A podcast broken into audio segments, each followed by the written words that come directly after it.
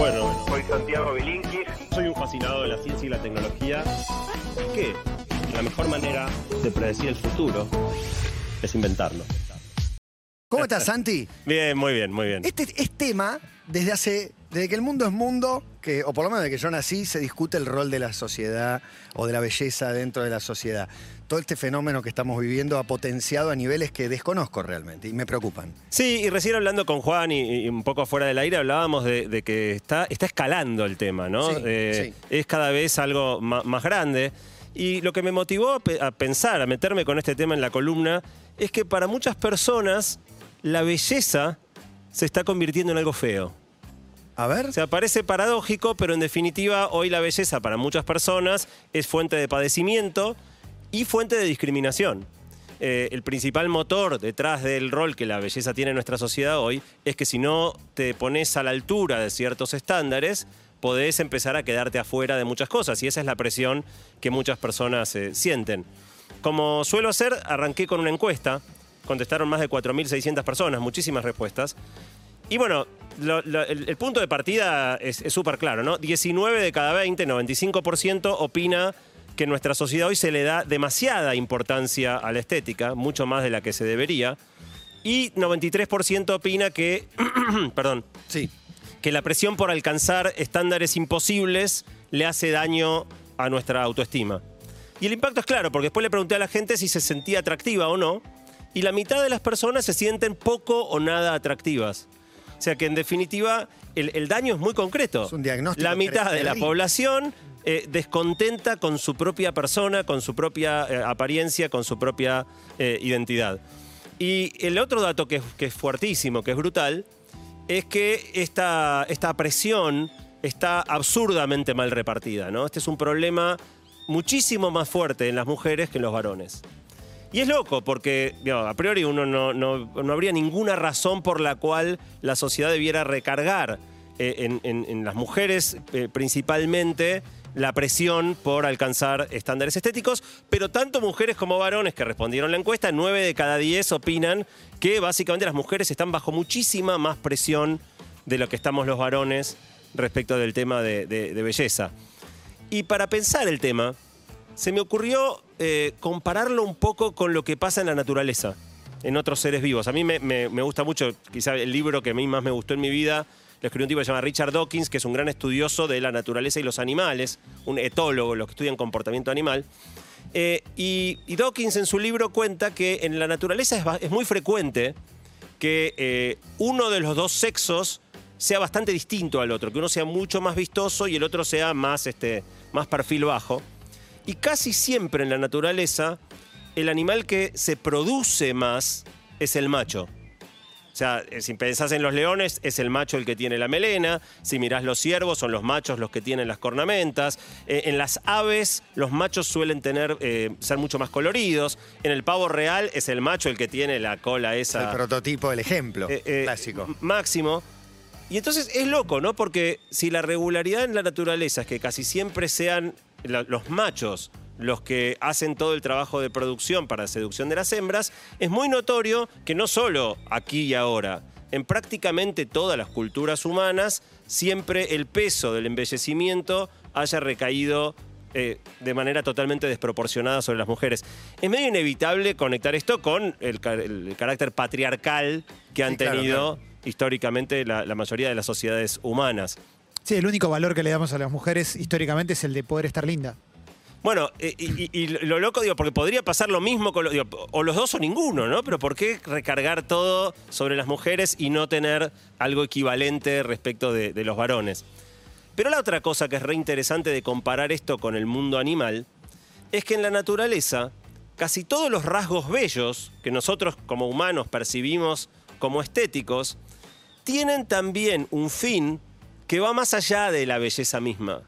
Casi siempre son útiles las cosas que nosotros en otras especies vemos como, como bellos. Quizá la gran excepción es la cola del pavo real, ¿no? Que ningún científico puede explicar por qué la naturaleza generó un bicho con algo que le trae semejante desventaja. Porque es un animal que es muy torpe para correr, o sea, se lo morfan mucho más fácil los otros animales, todo por llevar semejante cola.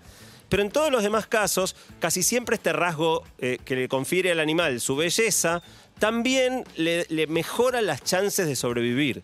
Le mejora las chances de, acce- de acceder a alimento, lo hace correr más rápido, lo hace saltar más alto, lo hace atraer a otras especies. Ejemplo, las flores muy vistosas atraen más a otras especies, a las abejas o a los pájaros a las que necesitan para la polinización. No está desconectada la belleza de la calidad de vida, de la chance de vivir mejor.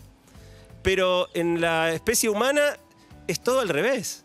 Y acá también es un contraste gigantesco, porque la mayoría de las imposiciones de belleza actuales no solo no nos ayudan en nada, es mucho más difícil caminar con taco aguja que caminar sin tacos, sino que muchas son directamente mutilaciones.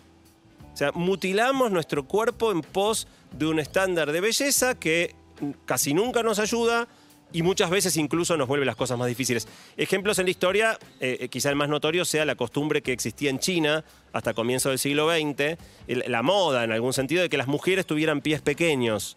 Y para que las mujeres eh, tuvieran pies pequeños, desde la infancia temprana se les hacían unos vendajes tremendamente ajustados que impedían que el pie creciera y era muy este, aspiracional tener un pie totalmente deformado, con el cual les costaba muchísimo caminar, pero cumplía con los estándares de la estética. Tu- tuvo que prohibirlo el Estado de tan difundida que era esa práctica. Sí, y no en términos de mutilación, pero lo más extendido en línea a lo que estás diciendo es la depilación.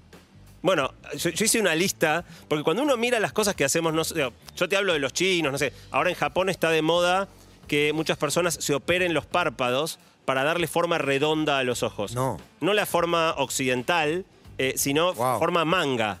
Sí, sí. Eh, es una operación, obviamente, invasiva, Contra la identidad del que no mejora japonés. en nada la visión y que, y que en definitiva es un- meramente, de nuevo, una mutilación al párpado en pos de un objetivo estético. Eh, Pero ahí es cuando la belleza se convierte, deja de ser belleza y pasa a ser simplemente una cuestión de estatus. Hace poco hablábamos de la cara Zulema, la cara Amira. Que lo que estabas diciendo era, tengo guita para hacerme una cirugía. No, estoy más joven porque tengo una cirugía. Sí, yo le llamo no, la cara a Michael Jackson, ¿no? Pero no Porque- era una aspiracional de belleza, era una aspiracional de estatus. Claro, Eh, y de- como los, de poder. el ácido hialurónico ahora en los labios en chicas de 19 años que Sí, tienen ojos 16, así, es sí. raro también. Eh, eh, es, es- es raro, eh, ya digo, no es raro en el sentido de que es súper común. Claro, claro, Es sí, lo contrario de raro. que viene hace muchos Eh, años. Bueno, decía E- Emi recién, yo hice una lista. Cuando uno mira nuestras propias costumbres, porque vos decís los chinos, qué barbaridad, cómo le iban a envolver los pies. Yo te empiezo a nombrar las cosas que hacemos nosotros y nos sacamos pedazos de piel para quedar más estirados. Eh, nos introducimos bolsas o inyecciones de ciertas sustancias eh, artificiales para agrandar Los partes pechos. de nuestro cuerpo. Nos, nos martillamos el nos partimos el tabique nasal a martillazos para cambiar la forma de la nariz. Nos damos inyecciones de toxinas venenosas para paralizar los músculos de ciertas partes del cuerpo y evitar tener arrugas. Nos arrancamos los pelos con cera caliente. Eh, nos es, un- es una forma de tortura, ¿no? Es terrible. Autotortura. Es tan- te marca tanto, tanto, porque te marca tu sociabilidad, incluso eh, hay una edad, eh, y lo voy a decir así, de mierda en cuanto a la depilación, que cuando tenés 11, 12 años, que todavía ¿viste? no sabés, estás con dos millones de cambios en el cuerpo y tenés unos pelos en las piernas y que tú... Claro. Depende tu mamá. Te dan vergüenza, Te dan miedo. vergüenza, te da miedo. No querés ir a, a que te duela. No. Bueno, ahora hay otros métodos, pero sigue siendo esto, es sacarte algo para estar linda. Digo, yo como, como habiendo crecido en esta cultura, me, me choca una mujer con, con pelos en las piernas o pelo en las axilas, pero la verdad que lo que tiene que cambiar es mi cabeza, ¿no? Claro. No tiene sentido. O sea, si yo no estaría dispuesto a que me arranquen los pelos con cera caliente, ¿por qué pretender que, que otra persona lo haga? Uno de los chistes más comunes Cultural. en las despedidas de solteros es eh, muy común ponerle cera de depilar a, A un varón. a un varón. Y hacerle... sac. Exacto. Hacerle por una vez lo No, que las eso yo mujeres me lo hago hacen en todos los todos meses. Dos veces por mes. No, Ujú. tremendo. ¿Do- ¿Dos por mes? Y Mira, sí, yo cada decía 15, todos los 20 meses. días era eso. Bueno, monstruoso. Eh, en la encuesta presenté 12 tratamientos posibles, eh, cosas como tintura, procedimientos antiarrugas, lipoaspiración, depilación, engrosamiento de labios, eh, tratamientos capilares, tatuajes, y le pregunté a la gente si hacía alguna de esas cosas. Y acá otra vez aparece la, enorme asimetría entre varones y mujeres, ¿no? Si el resultado es previsible, pero no por previsible menos impactante. Siete de cada diez mujeres hacen cuatro o más intervenciones de estas 12 con regularidad, mientras que, o sea, 7 cada 10 en las mujeres, 1 cada 25 en los varones, o sea, 4% de los varones contra 70% de las mujeres. Y lo cierto es que hay un negocio enorme montado alrededor de hacer a las mujeres sentirse inseguras con su apariencia y con su cuerpo. O sea, lo que mueve este enorme negocio de tratamientos de belleza Y esa es la clave. es Esa es la clave. minar la autoestima de las personas. Sentí- Totalmente. no, no, no solamente sentite mal, sentí que no tenés duda de que podrías estar mejor. Y eso te impulsa, algo haces. Eh, en definitiva, la siguiente pregunta que me, me agarró mientras investigaba esto es, ¿pero qué pasa? O sea, ¿son ingenuas las mujeres? ¿No, no piensan bien? Y no, ahí viene la segunda parte de la encuesta. Las mujeres no son tontas ni ingenuas, para nada. Eh, desafiar los cánones de belleza de la sociedad actual tiene consecuencias serias para la vida de las mujeres. Y ahí hice otra cuestión en la encuesta, un experimento, donde le pregunté a la gente una, una teórica entrevista laboral. En una entrevista laboral, ¿qué debiera ser más importante? ¿La capacidad intelectual, la personalidad, la cultura general o la estética?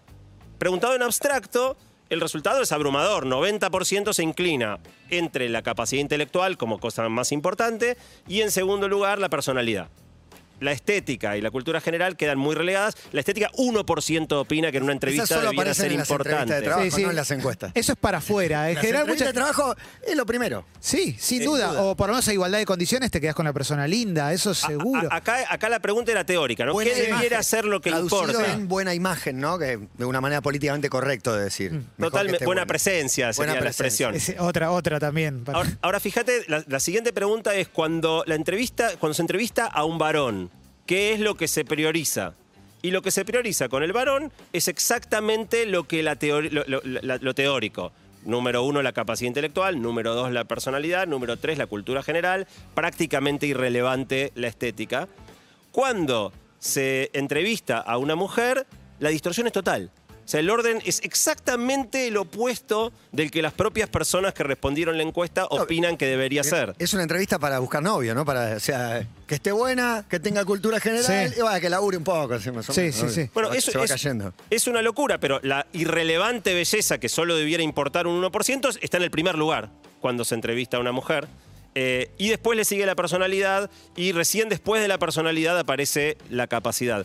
Y es interesante que acá la, la encuesta respondieron más o menos mitad de varones, mitad de mujeres, eh, y los porcentajes cambian un poco, pero los varones también ven, o sea, los varones también ubican a la estética como la principal dimensión a la hora de evaluar una mujer, eh, segunda la personalidad y recién en tercer lugar su, su capacidad. Entonces, obviamente, de nuevo, las mujeres no son ni tontas ni ingenuas. Vivimos en un mundo donde si no te sometés a estas mutilaciones para estar a la altura de los cánones estéticos que se nos imponen, perdés chances, perdés chance de laburar, perdés chance en todos los aspectos de, de tu vida. Te ponen en guerra un poco con el mundo, con tu cuerpo, con los cuerpos de los demás y con el mundo en sí, pero no con el mundo como si fueras Rambo, pero te, te ponen en una situación de competencia, en una situación de desventaja, de depresiones. Digo, es, es muy injusto todo. Es discriminación. Sí, claro. Es discriminación. O sea, si, si por, por tener una cara menos bonita tenés menos oportunidad de acceder a un trabajo, igualdad de capacidades es flagrante discriminación. Y la otra fuente eh, importante de tratamientos de belleza está vinculada a otra forma de discriminación, también muy difundida en la sociedad, que es la discriminación por edad. O sea, claramente hoy, cuantos más años tenés, más difícil se te hace acceder a un montón de cosas en el mundo laboral, pero no solamente en ese terreno. Las personas de edad mayor son segregadas social y laboralmente. Por eso la obsesión de seguir pareciendo siempre jóvenes, de, procedimientos que deformen nuestras caras para ocultar nuestras canas, eh, para ocultar nuestras arrugas, tratamientos capilares para evitar las canas o- la pérdida de pelo, cualquier señal que pueda revelar que ya no somos pibes. Eh, con lo cual, en el fondo, lo que está detrás como motor de, este, de este lugar desproporcionado de la belleza es discriminación. Es discriminación hacia las mujeres y discriminación hacia las personas de edad, como también otro tipo de formas, ¿no? La gordofobia que está detrás de que todos aspiremos a un cuerpo más, más delgado. Eh, en este momento tenemos un factor más que está confluyendo en esto, que es el tema de las redes sociales. Las redes sociales cada vez más, o sea, si se acuerdan cómo nacieron las redes, al principio eran texto, el tweet eran 140 caracteres, no podías poner una foto ni nada. En Facebook al principio tampoco podías poner fotos, era el estado donde uno escribía. En algún momento las redes se dieron cuenta que la gente se entretiene mucho más mirando fotos que leyendo textos y el lenguaje, incluso eh, hoy en, en- en- en Twitter, si vos pones un tweet y no le pones una foto, lo ve mucha menos gente. O sea, la foto hoy es el- el- lo que empuja la presencia en las redes. A partir de esto surgió una cultura, la cultura de influencers, donde antes el... el- Me el- quiero bajar. Me quiero- bueno, sí, bueno. Es tremendo, tremendo todo lo que viene. Dale, dale. Eh, surgió una cultura donde antes el parámetro era la, la top model en la tapa de una revista, ¿no? Cuando yo era adolescente, Claudia Schiffer, estas supermodelos Sí, mundiales, bellísimas, pero tan bellas que la mayoría no nos, digo, no nos identificábamos con, con- digo, qué linda que es, pero no es que te ponías especularizado pensando que tendrías que ser tan bello como. Mientras que la mayoría de los influencers tienen un origen, hoy son influencers, hoy por ahí tienen millones de seguidores, pero tienen un origen, salieron de tu barrio, de la cuadra de al lado, eh, y de alguna manera te transmiten que vos también debieras poder lograr eh, desde el punto de vista estético. Digo, la mayoría de los influencers son influencers por su apariencia o por el tipo de tratamientos cosméticos o, fitness o diferentes de cosas, cosas de ese estilo que, que proponen. Y esta comparación con alguien mucho más de carne y hueso, en teoría, mucho más cercano, es mucho más dañina. Hay una investigación hecha en Estados Unidos que para la gran mayoría de las chicas preadolescentes y adolescentes, compararse con influencers les hace mucho más daño a la autoestima que compararse con, con modelos. Y hay un discurso, me parece que muchas veces está disimulado por parte de algunas influencers que te dicen, no, no, yo soy creadora de contenido, pero entras a la cuenta y la mayoría son fotos mostrando el cuerpo a troche y moche y cuerpos realmente inalcanzables para muchas chicas. Sí, a la vez eh, es un negocio, ¿no? Un negocio Bueno, lícito. obvio. Un negocio lícito. Y lo que vende es eso. Entonces, Sí, claro. parte, digo, eh, eh, Lo echemos que la, la gente- culpa lo, que, a- lo que el comprador va a buscar es eso. Lo que nosotros consumimos es Eso, eso. eso. La- la- nosotros decidimos a quién seguimos y quién tiene 7 millones de seguidores Sumale- y quién tiene 700. Sumale el uso de filtros no declarados, o sea, filtros que te hacen, te sacan 8 kilos y dos costillas, Sí. y quien lo está viendo dice, ah, entonces tengo que hacer el vela no sé cuánto que se hace en tal coso para... lle-". No tiene ese cuerpo, no es real. Bueno, vos sabés que es un temón ese también, porque cuando los filtros por primera vez aparecieron en Snapchat, no sé si te acordás, y después en Instagram, eh, lo que hacían era hacerte efectos divertidos, ponerte una orejita de conejo, una nariz de payaso, y en algún momento aparecieron los beauty filters. Filtros que no te cambian la cara significativamente, sino que te eliminan imperfecciones, te maquillan sin que estés maquillado, te, embellecen. Y hoy son tremendamente comunes, eh, no entre la población adulta, pero 90%, esto fue de la encuesta también, 90% de las chicas menores de 30 años utilizan periódicamente filtros que las embellecen. Te agrego, te puedo agregar un dato acá. Escuché una entrevista que le hizo Miguel Granados a un cirujano plástico y contaba que ya recibía pedidos de me quiero parecer ese Quiero- filtro. Bueno, eh, eso es terrible, Clemente. Eso es terrible porque al principio te comparabas con la top model, después te comparás con la influencer, ahora te comparás con una versión idealizada de vos. O sea, una versión. Lo que, se te vuelve, lo que se te vuelve inalcanzable. Con un programa que no es real. No es real. Estás buscando algo como nunca no es real. Porque la belleza de la modelo es real, ponele, por más que estemos trap. Esto no es real directamente. Sí, es imagen digital, eso, tu piel no es digital. Bueno, hay gente que quiere parecerse, a- hay robots que son muy populares y gente que se opera para parecerse a un robot.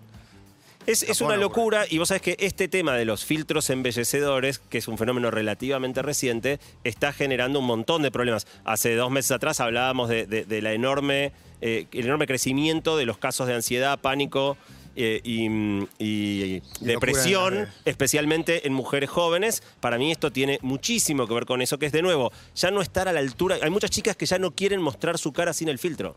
No se sienten cómodas mostrándose como son si pueden mostrar una versión artificial y mejorada de sí mismas. La contracara de esto es ver qué pasa cuando alguna celebridad o influencer se muestra como es. Pasó ahora seis meses creo con Oriana Sabatini, que subió una foto al natural, y era impresionante la gratitud que se veía de la gente diciendo gracias por, por bajarme la vara, gracias por y ella mostrarme... algo como tengo estrías. Tengo eh, estrellas, tengo celulitis, digo, como todos lo tenemos, todos Sí. tenemos- estamos Sí, llenos de obvio, imperfecciones. Eh, mostrarse como cosa eh, excepcional, ¿no? Que de repente alguien se muestre como es, generó un alivio y un agradecimiento enorme en, en muchísimas personas. Eh, en definitiva, como tantas otras cosas de nuestra vida, la belleza parece haber quedado rehén de la sociedad de consumo. Y otra vez el modelo de negocio es hacernos sentir mal con quienes somos, impulsarnos a, a desear ser mejores para vendernos productos que en teoría nos den aquello que anhelamos y al final del día nunca nos lo den realmente, ¿no? Por eso es una carrera que, que no tiene fin. Y cuando hablaban de, de la cara de, de- yo la llamo de Michael Jackson, pero este, o de Zulema, creo que a mí Sí, no. Amira. Zulema. Eh, vos fíjate que en general la gente que arranca por ese camino no para más. O sea, la, la- la cirugía nunca te deja como esperabas y requiere otra, y requiere otra, y requiere otra. Y ahí es donde uno llega a caras completamente transfiguradas. Está lleno de, de- de celebridades, actrices, actores. Pasó hace poquito, estaban todos discutiendo la cara de Tom Cruise. Este, De Ricky Sí. Martin. de- eh, me acuerdo, eh, Meg Ryan, yo de adolescente moría Bueno, por un Meg Ryan. caso emblemático es el de Mickey Rourke. Mickey es Rourke. irrecono- Eh, cuando es irreconocible la persona. caras completamente deformadas por este círculo vicioso. Hacerte sentir que no estás a la altura, ni hablar si encima sos famoso y tenés exposición, sentirte mal con quien sos, generarte el deseo de mejorarte y venderte un producto que te promete esa mejora, pero en definitiva no te la da y te deja prisionero de una carrera que no se puede ganar. Con los tatuajes me parece que pasa un poco lo mismo, lo digo teniendo yo un montón de tatuajes, pero me parece que hay una cierta, digo, eh, eh, en- entrando un poquito ahí, pero me parece que hay algo de agredir al cuerpo y de no conformidad con el cuerpo y demás, por más que no todos lo admitamos o digamos que nos queremos parecer al rockero de turno, lo que sea, pero para mí hay algo de cambiar un poco el cuerpo y ahora ya llegaron a la cara también, me parece que eh, está más o menos en línea con todo esto. De hecho, de hecho, yo cuando era chiquito era muy pecoso y medio en la primaria me jodían por pecoso. Eh, y yo odiaba mis pecas. Y ahora eh, se puso de moda tatuarse pecas. O sea, como las pecas están de moda, eh, en, en muchos lugares están tatuando pecas. Sí, te quiero decir. Uy, cuando pase la moda. La imaginación es, infinita, ¿no? O sea, Sí. de la cantidad de cosas que se pueden inventar se para generarnos la necesidad de ser otra cosa que lo que, que lo que somos. Y entonces, para terminar, charlar un poco de qué podemos hacer. Por un lado, está nuestro rol como consumidores. Yo decía antes, nosotros decidimos a quién seguimos. Entonces, si seguís a esa persona que te está constantemente vendiendo un estándar de belleza inalcanzable, estás contribuyendo al problema. Si en definitiva nosotros con el premio de seguir a alguien eligiéramos a personas que nos proponen otra cosa, naturalmente la oferta empezaría a cambiar, la demanda lleva a la oferta y si la demanda es por personas que nos vendan belleza artificial, tratamientos cosméticos, mil abdominales, 500 mil burpees, terminamos haciendo celebridades justamente a personas que perpetúan eh, ese orden. Lo mismo con las publicidades gráficas, ¿no? Si, si vos te compras el producto que pone a la mujer ultradelgada o al varón todo trabado con el- el- los abdominales marcados, en definitiva las publicidades siguen siendo lo que son porque funciona. Claro. La llave para que eso eh, empiece a dejar de funcionar pasa por nosotros los consumidores decidiendo, haciendo un consumo eh, consciente, un consumo que, de alguna, un consumo ideológico en un punto. Y te digo, desde el lado femenino también un ejercicio que me, me aventuro a decir que muchas de 40, entre las que estoy, estamos en eso y es, eh, hay algo que, que es un spoiler total que es, las cremas anti-age no funcionan. O sea, todas vimos a Creces nuestra- igual, ¿no? Creces igual. Yo vi a mi Cumplís mamá y a 50, mi abuela, mi abuela 60, se 70, en el mejor de los casos, ¿no? Con vitamina C y vitamina D, pero no te puedo explicar. Eso va a pasar igual.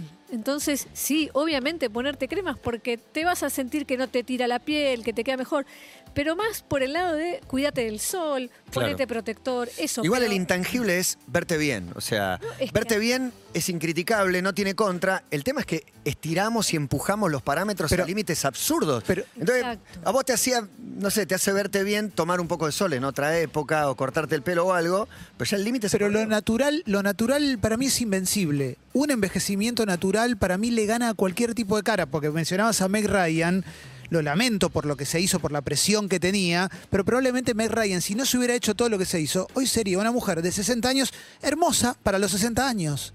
Bueno, vos sabés que me llevas al segundo punto de qué podemos hacer, que tiene que ver justamente con cambiar nuestra mirada.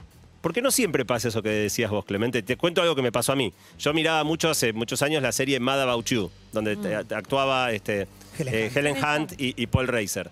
Y hace poco hizo- hicieron una remake. Yo no sabía, vi que había salido una remake. Entré a mirar. Qué viejo que está. Bueno, claro, mi, mi reacción Ah, inicial, uh, le pasó un camión por encima. Y un minuto después digo, ¿te das cuenta? O sea, es está, eso. igual, que- está igual que yo. Es eso, no, pero no solo, te quiero decir, es esa mirada cruel de, de- de- sí, envejeció, pero ¿cómo no envejeció Sí, si pasaron pasaron 20 25 años? Bueno, en el especial de Friends, los dos que están mejor son los dos que no se hicieron nada, que son Joey y Phoebe. Todo lo demás hicieron cosas. Y todo se les nota. Bueno, es fundamental cambiar nuestra mirada. Yo me descubro a mí mismo todo el tiempo mirando a la gente desde los ojos del prejuicio, de la estética, de la gordura, de la edad. Eh, todos lo tenemos, está Sí, recontra metido totalmente. adentro. En, en el experimento de la encuesta, cuando le preguntaba a la gente qué, qué debería pasar en la entrevista y qué sucede en la realidad, cuando hablamos de qué sucede en la realidad, la mitad de las veces te toca ser entrevistado y la mitad de las veces te toca ser entrevistador. Si esa es la realidad, es porque cuando nos toca estar sentados del lado de evaluar a otro, le damos, sobre todo con las mujeres, un lugar a la estética que no tendríamos que, que darles. Entonces, el- el- la pelea contra la discriminación por aspecto físico, por gordura, por vejez, la tenemos que dar adentro nuestro, porque todos la tenemos recontra embebida. Y el último tema es justo también lo que decías vos, Matías, Liquide. recién, que es, eh, digo, la búsqueda tiene que ser la, de la aceptación de quién somos. O sea, es un laburo chino, digo, cada uno lo encuentra a su manera, está el que irá al psicólogo, estará el que hará meditación, estará el que, el que se le da con más naturalidad. Pero en el fondo es desarmar nuestros propios ideales, dejar de perseguir metas inalcanzables eh, y ir por el camino de la búsqueda de la autoaceptación y tener una mirada más amable con nosotros mismos, no esperar siempre ser otra cosa que lo que somos. Abrazar nuestras imperfecciones y las de los demás, eh, en vez de estar constantemente e inútilmente peleando contra, contra eso. En el fondo es aprender a querernos por quienes somos y a convivir con la falta, en vez de pensar que siempre va a haber algo que nos llene ese vacío. Vamos a vivir por el resto de nuestra vida con el vacío, conviviendo con cosas que no son como queremos y sin embargo debiera estar todo bien. Gracias, Santi. Muy interesante el tema. Y no se termina. Nos encontramos, nos quedan un par. Nos quedan un par, sí, sí señor, dos más y terminamos el décimo año. Una cosa increíble. Una cosa increíble.